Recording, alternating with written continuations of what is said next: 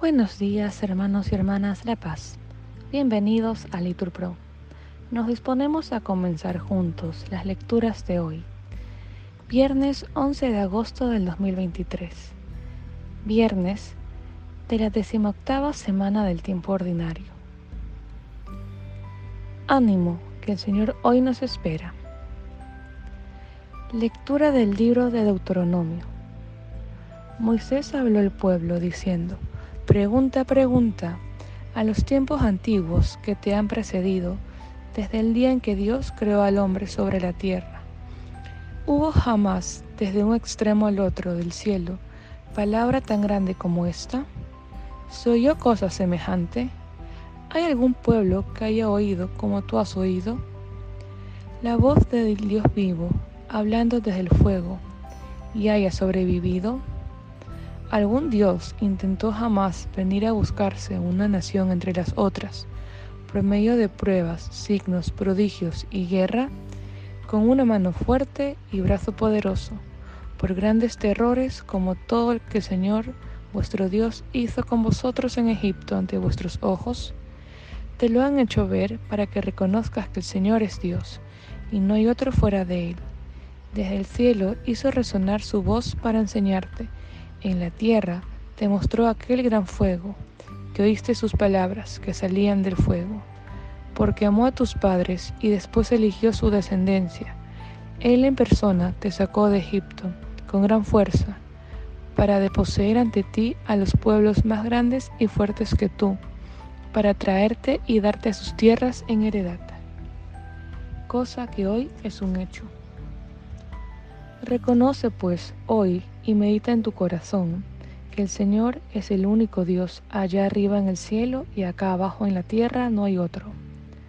Guarda los preceptos y mandamientos que yo te prescribo hoy, para que seas feliz tú y tus hijos después de ti, y prolongues tus días en el suelo que el Señor tu Dios te da para siempre. Palabra de Dios. Gloria a ti, Señor Jesús.